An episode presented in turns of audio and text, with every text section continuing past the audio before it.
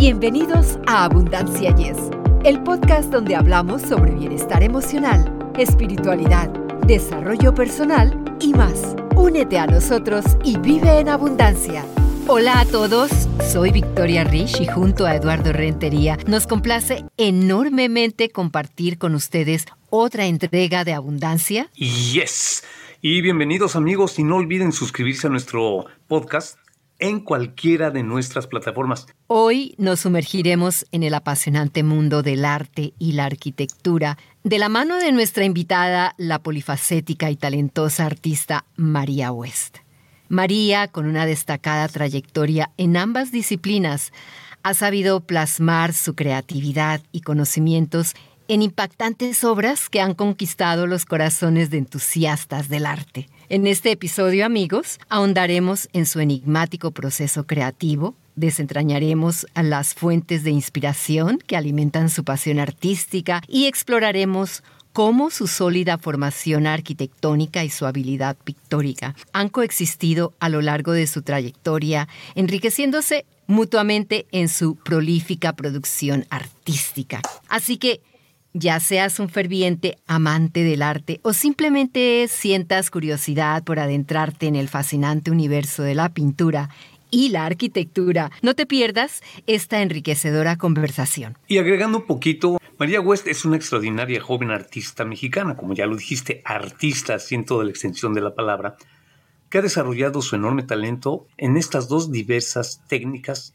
eh, tanto de arquitectura como de la pintura. Resulta que de las siete bellas artes, precisamente tanto la arquitectura como la pintura forman parte de estas siete bellas artes.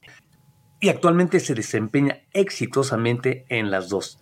Pues ya, sin agregar más, recibamos calurosamente a esta talentosa pintora y arquitecta. María, Agradecemos sinceramente que hayas aceptado nuestra invitación y te extendemos una cálida y afectuosa bienvenida a nuestro podcast. Hola, muchísimas gracias por invitarme, encantada de estar con ustedes. María, cuéntanos ¿Qué fue lo que te llevó a adentrarte en el mundo de las artes plásticas y cuál fue la chispa que encendió tu pasión por esta carrera? Bueno, la verdad, yo no tenía cero conocimiento del estudio de las artes como tal, ¿no? O sea, lo que veía uno en las películas o las caricaturas, incluso las referencias que utilizaban, pero nada más. Fue saliendo de la preparatoria que estuve como un año sabático, por así decirlo, pero estuve estudiando francés y violín en el centro histórico de la ciudad. Fue cuando pasé por enfrente de la Escuela de Artes Plásticas y vi a jóvenes pintando en las terrazas de esos edificios antiguos. Y yo dije, ¿eso qué es? O sea, y fue cuando me dijeron, es la Escuela de Artes Plásticas de la Universidad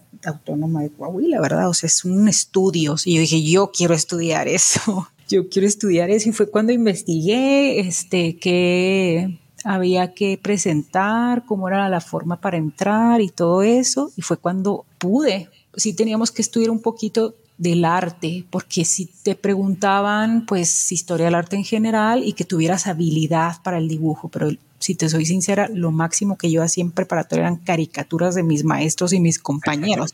ni siquiera sabía que eso era como una disciplina, o sea, ni siquiera sabía que había gente que se dedicaba o cobraba por hacer eso, que lo hacía de manera de burla, ¿no? Qué fea. Pero pues yo creo que por eso tenía la habilidad. Y así fue como también entré. Sí estudié un poco de, historia del arte en general para poder también presentar el examen teórico y fue cuando entré a todo ese mundo de las artes. Y ahí fue cuando empecé a conocer los diferentes campos, las diferentes artes, las técnicas, todo eso. También darme cuenta que mis compañeros ya tenían conocimientos previos también. En cuanto a tu proceso creativo al pintar, ¿existe alguna técnica o ritual especial que te acompañe durante la creación de tus obras?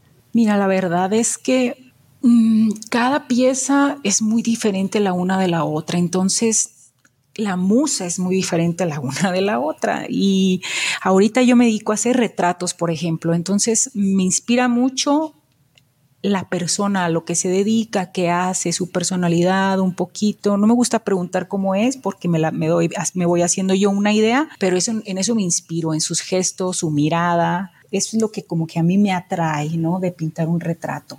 que es lo que ahorita estoy haciendo. En todo lo demás los colores van surgiendo, o hay algo que me dice este tono, este color, este contraste, pero se va surgiendo conforme voy haciendo la pieza. ¿Qué estrategias empleas para mantener en equilibrio tu labor como arquitecta y tu ardiente pasión por la expresión artística? Pues yo creo que las dos tienen que ver con la creación, ¿no? El crear algo. En, la arquitectura me dedico a crear espacios, a elaborar planos arquitectónicos. Entonces es la creación de espacio, desde el volumen, desde el recorrido, y es el estar inventando líneas, ¿no? O sea, aquí quiero que venga, que abra la puerta y se encuentre con esto, y se encuentre con la cocina, pero luego camine al vestíbulo y luego camine a la sala y luego se encuentre un espacio abierto que ve con vista al patio. Todo eso es como ir inventando, ir creando. Y creo que eso va también de la mano a la hora de estar creando piezas artísticas, ¿no? Como te decía, el color, qué líneas, quiero que estén volteando para acá, quiero que estén mirando para acá. O sea, eso es lo que a mí yo siento que va un poquito de la mano, porque al final literalmente pues no tiene nada que ver la una con la otra, ¿no? Acá estoy haciendo, no sé, un vaciado de concreto, un, creando una banqueta simple que para alguien es X, una banqueta, una acera, como le dicen ustedes, pero para mí es eh, el emplear los materiales, ¿no? Desde la gente que lo va a hacer, eh, las cantidades de cemento, las cantidades de arena, de grava, el agua, la mezcla, bueno, igual en el arte, ¿no? La, la pasión de mezclar los óleos, los aceites, los pigmentos y la cantidad. Yo creo que eso es como que lo que mancuerno a la hora de literalmente crear. Fíjate María que me doy cuenta de algo muy curioso. Yo mencioné dentro de tu presentación que de las siete bellas artes que hay actualmente, precisamente hay dos que tú tienes, pintura y arquitectura. Entonces estás en dos artes de las siete bellas artes.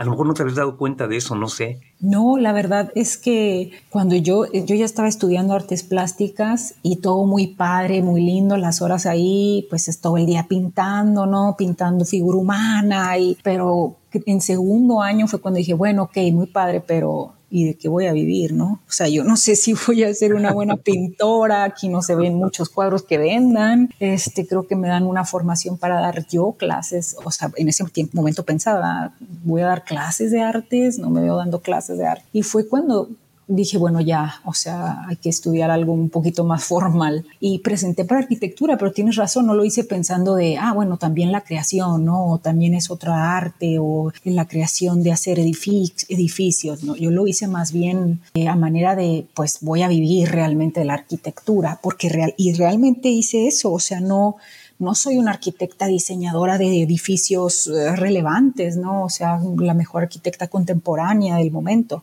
vivo realmente de la creación literalmente lo que es, o sea, la construcción de viviendas, viviendas como tal, o sea, estar en la obra con los albañiles, eh, irles pasando mis planos, vas a trazar así la tierra y después hay que escarbar porque vamos a hacer la cimentación, o sea, estoy en el proceso de constructivo totalmente, no solo en el diseño, porque pues, como te digo, no soy la arquitecta del momento.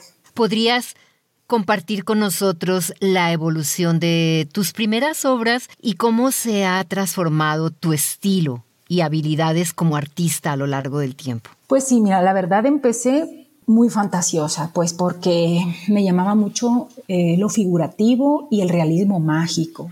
Hacer esas piezas que yo hacía, por ejemplo, de cuerpos, figuras humanas que, que la mitad se transformaban en líneas o en animales o figuras humanas con animales a un lado, colores fantásticos y ahorita he ido evolucionando a más al realismo, al hiperrealismo, o sea, ahorita no soy súper excelente, pero sí me baso mucho en que quede la obra tal cual como es. O sea, ahorita quisiera trabajar más lo realista que cuando empecé. ¿Y cuáles son los temas que más encienden tu imaginación y te inspiran a tomar los pinceles y sumergirte en el lienzo? Yo creo que en colores los animales, pero adecuarlo siempre con la figura humana, o sea, una contorsión de figura humana. Eso es lo que a mí, eso es lo más. Pero ahorita pues me dedico a hacer más retratos, pero porque tengo muchos encargos. Entonces, pero a mí me apasiona hacer eso que te comento, o sea, contorsión de la figura humana y contorsión también de los animales. O sea, en, esas posiciones como imposibles, ¿no? De, de, hacer. ¿Crees que son más difíciles o te toman más tiempo? me toman más tiempo, pero me apasiona hacer, por ejemplo, un ejemplo, ¿no? Un caballo, un caballo cayendo. Entonces, imagínate un caballo cayendo, imposible, ¿de dónde va el pobre caballo? Y entonces es cuando yo hago eso, quiero hacer un caballo cayendo en el mar, pero el, caballo a la hora de caerse pues intenta mantenerse de pie o intenta caer parado. Entonces en esa contorsión del animal, esa es la que a mí me gusta como capturar ese momento. ¿Y de qué manera sientes, María, volviendo a la arquitectura, que la arquitectura se entrelaza con tu labor como artista plástica, enriqueciendo tus creaciones? Yo creo que en esa fuerza, en eso cuadrado de la arquitectura, como que me da esa fuerza de contorsionar e-, eso que me apasiona como dibujar. Siento que es, en eso se, se hace en mancuerna a la hora de pintar.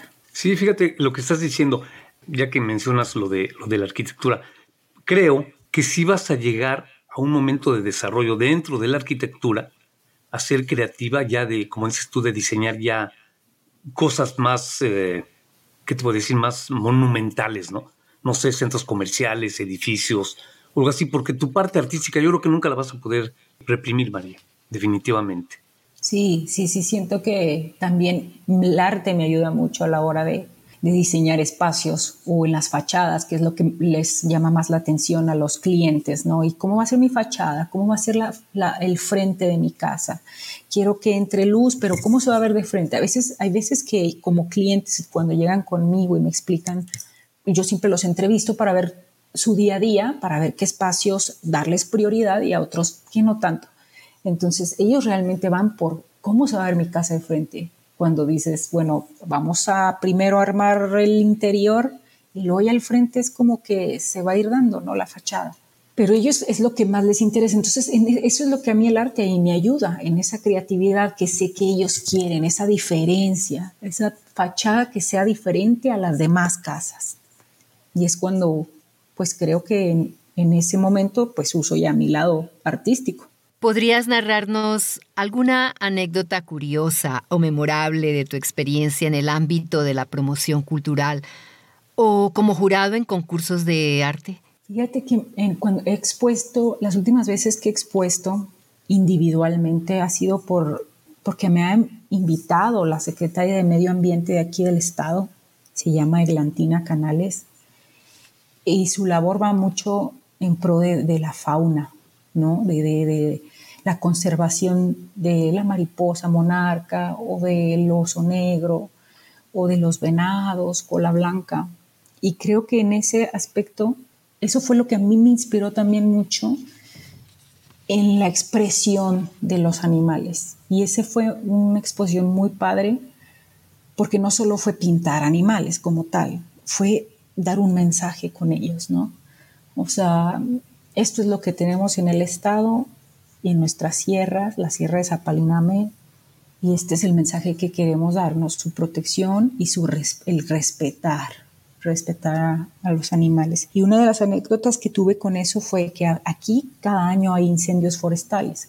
Hay veces que se salen de control porque no hay reacción rápida por parte del Estado, el, del gobierno, o porque pues, hay vientos y es muy difícil apagar los incendios. Y con esa exposición tuve la oportunidad de unas piezas que me quedaron, que no vendí inmediatamente, de, unos osos negros, hacer una rifa para juntar dinero y poder dárselo a, los brigadistas, que eran los que realmente se estaban llevando este, la, carga más pesada de estar literalmente en el, en el incendio para apagarlo ellos. Y ese yo creo que es un recuerdo muy bonito de esa exposición, de poder haber sacado algo de eso, porque tuve muy buena respuesta de, conocidos y gente que no conocía. Esas acuarelas de ositos, porque eran unos osesnos, pues les diera como ese, ay, se están quemando, ¿no? Pobrecitos, están en peligro y vamos a ayudar y tuve muy buena respuesta de eso. Qué bueno, te felicitamos. Y ¿Ha habido algún proyecto arquitectónico en el que tu faceta como artista plástica haya dejado una huella indeleble? Yo creo que Sí, en varias casas que he hecho, las fachadas, como te comentaba. O sea, he utilizado mucho colores, eh, la teoría del color y la teoría de las luces y sombras, haciendo contraste de, luces y sombras. Eso yo creo que es lo que he integrado así. ¿Y cómo ha sido tu travesía como docente de artes plásticas y qué consejos invaluables compartes con tus estudiantes en su camino creativo? Bueno, eso es, muy nuevo para mí también. Tengo apenas, voy a cumplir pues casi un año apenas dando clases eh, en una edad pues que es un poquito difícil, ¿no? Tienen 12 y 13 años y son chavos que realmente no están interesados, la mayoría, en el arte o tienen ese desconocimiento, ¿no? Como yo lo tenía. Pero ahora que se les da esa materia, pues se les da casi obligatoria, he tratado de llevarlos de la mano que sea lo más agradable y sutil posible, que vayan entendiendo el arte primero en cómo se expresan, que es una expresión, sin meterles tanta teoría, ¿no? Que eso es como que lo que ellos ahorita pues están lidiando con matemáticas, español, biología, física, otras materias que pues tienen que aprenderse aparte de memoria o que están más difíciles, creo yo, los llevo yo más de la mano de forma experimental, eso es lo que yo les estoy intentando enseñar y aprender yo también de ellos. María, y fíjate dentro de tu experiencia ya larga, podríamos decir, como artista, como arquitecta y como pintora, ¿tienes eh, o se te creó ya la conciencia de, por ejemplo, entre los niños a los que les, nos estás platicando, que les das clase, decir, tal chavito o tal chavita tiene talento? ¿Sí puedes identificarlo ya como artista? Sí, sí, siempre, siempre hay, hay casi dos o tres personas de las clases. Yo le doy a tres grupos diferentes y en cada grupo sí hay como dos o tres personas que se les nota mucho el interés o que traen la habilidad. No solo porque lo hagan bonito, sino es el interés de, de, ese quiero que me salga bien y esa, eh, preguntan más que los demás y tienen más dudas sobre qué puedo hacer si quiero algo así. Es, eso es como que se identifica fácil. María, ¿podrías contarnos cuál ha sido tu exposición individual o colectiva más entrañable y qué la hizo tan especial para ti? Pues creo que de, las que te comentaba, no solo de la fauna de Coahuila que expuse, sino también de la flora de Coahuila, las cactáceas y el desierto, creo que fue esa, porque uno piensa en el desierto y dices, pues, ¿qué, hay en el desierto? ¿No? Pues tierra agrietada y dos, tres cactus ahí, pero no, hay demasiada flora y esa fue, yo creo que la más bonita porque fue también para mí haber descubierto muchos diferentes tipos de, cactáceas con sus flores preciosas. Creo que sí, sí fue eso, o sea, haber usado el agua para crear un desierto fue padrísimo, porque lo hice con acuarela. ¿Tienes algún sueño artístico que ansías materializar en el futuro? ¿Podrías compartir con nosotros algún detalle sobre este proyecto, María? Uy, sí, quisiera hacer muchos óleos. quisiera yo empezar a utilizar el óleo. Ahorita yo estoy trabajando más con la acuarela porque tengo un niño chiquito, tiene tres años, y casi yo no puedo usar esos materiales como solventes o óleos o así aquí en la casa porque pues eh, huelen muy fuerte o él los quiere agarrar, entonces todavía esos no los estoy utilizando hasta que le esté un poquito más grande, pero pues sí, es lo que sí, y a mí me encanta el óleo, es como lo que a mí más me gusta y tengo muchos bocetos ya donde ya quiero empezar. Oye María, y dentro ya de tu personalidad, ¿el óleo es lo que más te gusta sobre la acuarela, sobre el dibujo, sobre todo? ¿Por qué?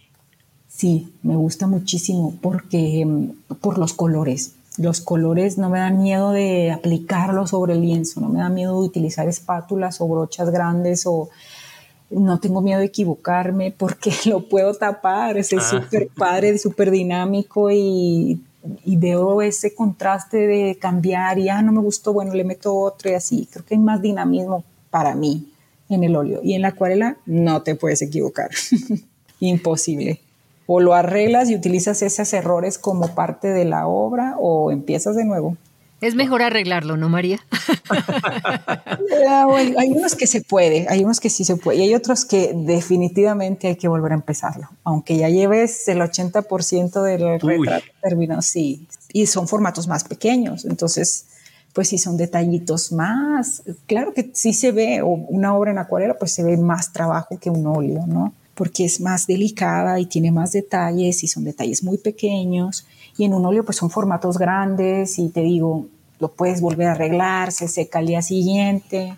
Y este, pues no. María, y para finalizar esta entrevista, ¿nos podrías decir cuál ha sido el desafío más grande que has enfrentado en tus carreras de pintura y arquitectura y cómo lo superaste? La falta de inspiración. yo creo que cuando se te va, uy, yo he pasado varios meses sin pintar porque me he sentado enfrente con todo el material listo y no, pierdo el tiempo con el celular. No es porque me distraiga con el celular, sino que simplemente no hay, no hay, no hay, no hay, no hay, no llega, no llega, no llega. Creo que eso es, ha sido en el arte, ¿no? Y en la arquitectura, pues por la pandemia, que se cerró el lugar donde yo trabajaba, que tenía ya casi 10 años trabajando ahí, una inmobiliaria, y que haya cerrado y que haya estado yo unos meses pues sin trabajar como arquitecta.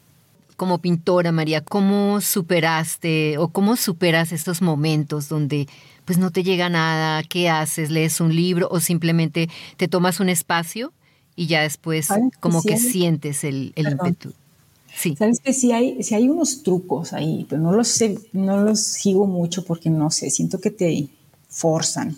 Pero si hay unos trucos como el, el pues salte, ¿no? Salte a espacios libres, al aire libre, o ve otras pinturas en internet, estar viendo, como empaparte los ojos de otro arte de otras personas, este, ir a museos o ir a centros culturales, a ver exposiciones que estén en el momento, siempre hay, sí ayuda eso, sí ayuda eso, como distraerte, pero en el mismo arte. O sea, estar distraída en el mismo arte para que te provoque crear, ¿no? Eso a mí me funciona. María, dinos, ¿dónde pueden encontrarte nuestros oyentes ah, si desean conocer más acerca de ti y mantenerse al tanto de tus proyectos? Bueno, en Instagram estoy como Ma West Art, M-A-W-E-S-T-A-R-T,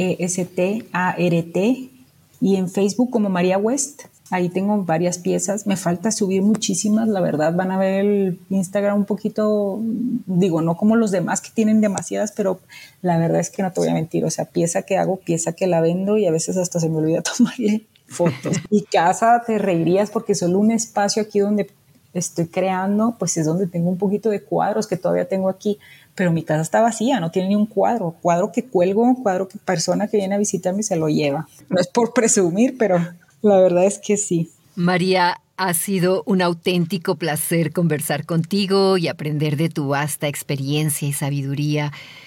Tus obras y tu pasión por el arte resultan verdaderamente inspiradoras y estamos convencidos de que nuestros oyentes también se habrán sentido cautivados por tu inmenso talento. Agradecemos tu presencia en este episodio de nuestro podcast y esperamos seguir admirando más de tus asombrosas creaciones artísticas en el futuro. Hasta la próxima ocasión, María. Muchísimas gracias por la invitación, yo encantada. Pues sí, María, me, me uno a mi compañera Victoria eh, y que ojalá que pronto, pronto nos puedas este, platicar que ya te convertiste en una Frank Lloyd Wright o en un, o en, en un Gaudí, ¿verdad? De Barcelona. Sí. Este, yo creo, yo creo que sí, vaya, como te lo dije hace rato, pienso que sí vas a llegar a, a desarrollar algo en arquitectura, aunado a lo que nos platicaste de, de, tu pasión por la pintura.